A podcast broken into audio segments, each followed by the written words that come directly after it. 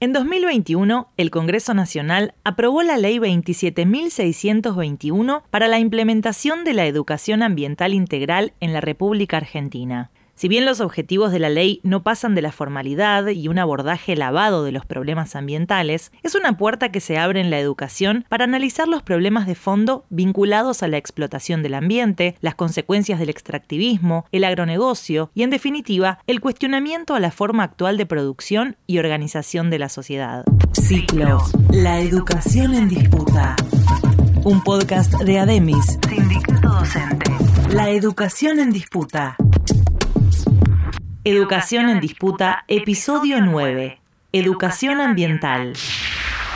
El artículo primero de la Ley de Educación Ambiental, aprobada en 2021, establece que la ley tiene por objeto establecer el derecho a la educación ambiental integral como una política pública nacional vinculada a otras leyes tales como Ley Régimen de Gestión Ambiental del Agua, Ley de Gestión de Residuos Domiciliarios, Ley de Bosques Nativos, Ley de Glaciares, Ley de Manejo del Fuego, y los tratados y acuerdos internacionales en la materia. Entre sus definiciones se plantea que la educación ambiental integral es un proceso educativo permanente con contenidos temáticos específicos y transversales que tiene como propósito general la formación de una conciencia ambiental a la que articulan e impulsan procesos educativos integrales orientados a la construcción de una racionalidad en la cual distintos conocimientos, saberes y prácticas confluyan y aporten a la formación ciudadana y al ejercicio del derecho a un ambiente sano, digno y diverso. Se trata de un proceso que defiende la sustentabilidad como proyecto social. Como sabemos, la distancia entre lo que dicen las leyes y la realidad de la política es enorme. En este sentido, el planteo de obligatoriedad de implementación de la Ley de Educación Ambiental Lejos de limitarnos a las propuestas que emanan desde los ministerios de educación, que reducen la educación ambiental a la separación de residuos, la junta de tapitas y las pequeñas huertas orgánicas, sin desmerecer estas experiencias, es una oportunidad para abordar desde las escuelas los problemas de fondo vinculados a la explotación ambiental, las consecuencias del extractivismo, el agronegocio, y en definitiva el cuestionamiento a la forma actual de producción y organización de la sociedad y también las contradicciones y los límites en las formas de organización política y la institucionalidad democrática.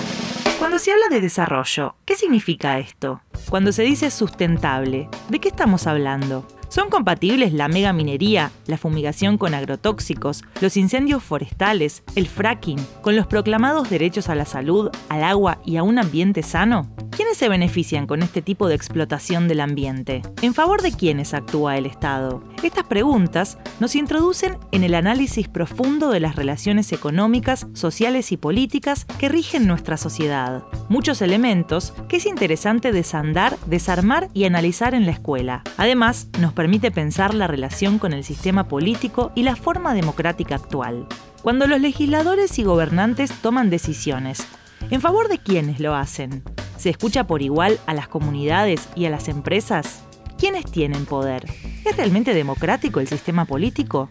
¿Por qué no se aprueba la ley de humedales? Mientras desde los gobiernos se plantea que no hay salida, que necesitamos generar divisas para sostener la economía nacional, que el litio será el oro blanco que salve a nuestro país, y se pretende con estos argumentos sustentar un modelo extractivista, agroindustrial, de monocultivo sojero, fracking y megaminería, desde distintos colectivos y organizaciones sociales y ambientales y pueblos originarios, hace muchos años se vienen planteando los problemas y límites del capitalismo y las gravísimas consecuencias humanas y ambientales que genera su expansión basada en el despojo y el saqueo ambiental. Abordar los problemas ambientales también constituye una puerta de entrada para pensar la relación entre el desarrollo científico, tecnológico y las formas de producción capitalistas, los intereses de las empresas y corporaciones y los y justamente cómo se lleva adelante en nuestro país la investigación en las universidades y la producción de conocimiento que luego llega a nuestras escuelas y se plasma en libros de texto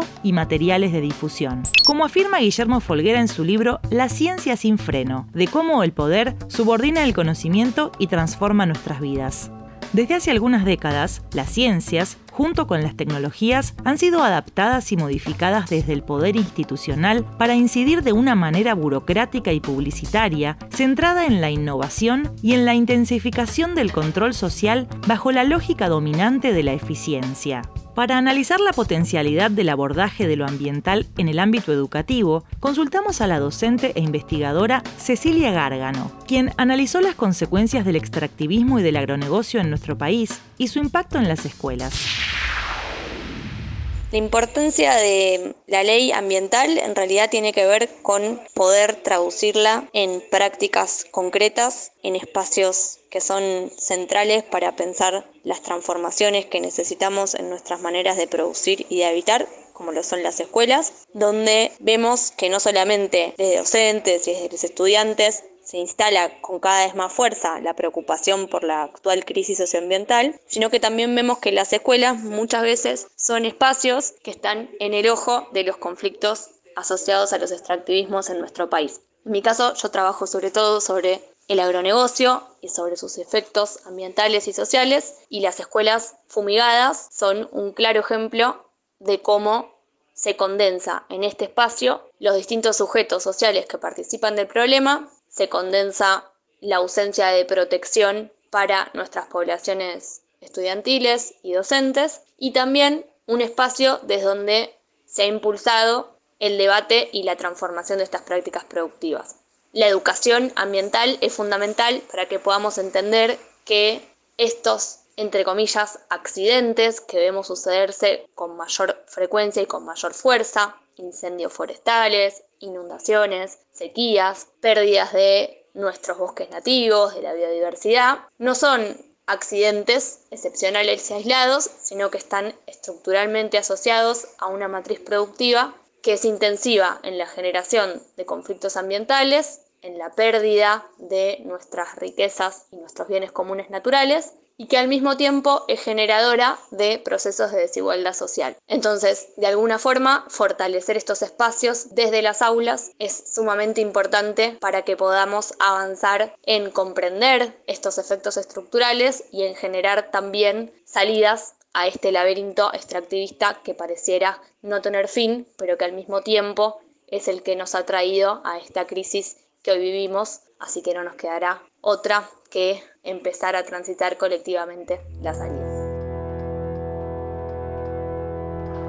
Finalmente, desde esta perspectiva, podemos y debemos abordar desde las escuelas las luchas que se vienen llevando adelante, por ejemplo, desde las asambleas ambientales la lucha de los pueblos de Esquel y todo Chubut, de La Rioja y Catamarca, y muchos otros puntos del país son un ejemplo de resistencia que es indispensable introducir en la educación. Como ha demostrado la historia de lucha de la clase trabajadora y los pueblos del mundo, los derechos se conquistan y con organización desde abajo podemos y debemos cambiar el mundo. La educación tiene sin duda un importante papel que jugar. En la ciudad de Buenos Aires, esa que se arroga el eslogan de Ciudad Verde, hay barrios como Boedo, Almagro, San Cristóbal y Balvanera, donde los espacios verdes apenas llegan a un 0,21 metros cuadrados en promedio por habitante. En otros, como Villa Crespo, Santa Rita, Parque Chas, Agronomía y La Paternal, ya casi no quedan espacios verdes.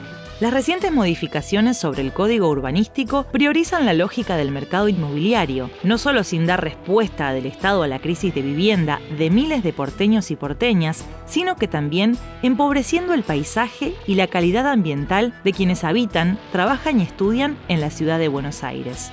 En este sentido, es de particular mención la aprobación del emprendimiento inmobiliario en la Costanera Sur, un proyecto que avanza de espaldas a la ciudadanía y sin medir el impacto ambiental sobre la reserva ecológica, un humedal urbano, ni sobre el barrio Rodrigo Bueno.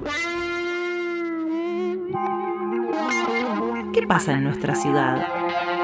La ministra de Educación de la Ciudad de Buenos Aires, Soledad Acuña, también impulsa un marketing de lavado ambiental en las escuelas. El programa de Escuelas Verdes se sostiene fundamentalmente gracias al voluntarismo de docentes, preceptores y preceptoras que asumen el rol de referentes ambientales, generalmente ad honorem o a cambio de unos magros módulos. En escuelas donde con mucha dedicación se separan residuos o se llevan adelante huertas, pero que paradójicamente a la vez se caen a pedazos, o el mobiliario en desuso se arrumba, o corretean ratas, o se ejecutan remodelaciones interminables en pleno año escolar, en condiciones de seguridad entre mínimas e inexistentes para la comunidad educativa, pretendiendo que es posible enseñar y aprender por sobre una sinfonía de masas, soldadoras y cortafierros. En este escenario, una educación ambiental integral se hace indispensable para construir desde las escuelas las herramientas de participación ciudadana para que nuestros y nuestras estudiantes puedan ejercer el derecho a un ambiente saludable y aprender a exigir políticas públicas verdaderamente comprometidas con el ambiente, que tense sobre los intereses circundantes y no conformarse con meras campañas de lavado de cara. Ciclo. La educación en disputa. Un podcast de Ademis. Sindicato docente. La educación en disputa.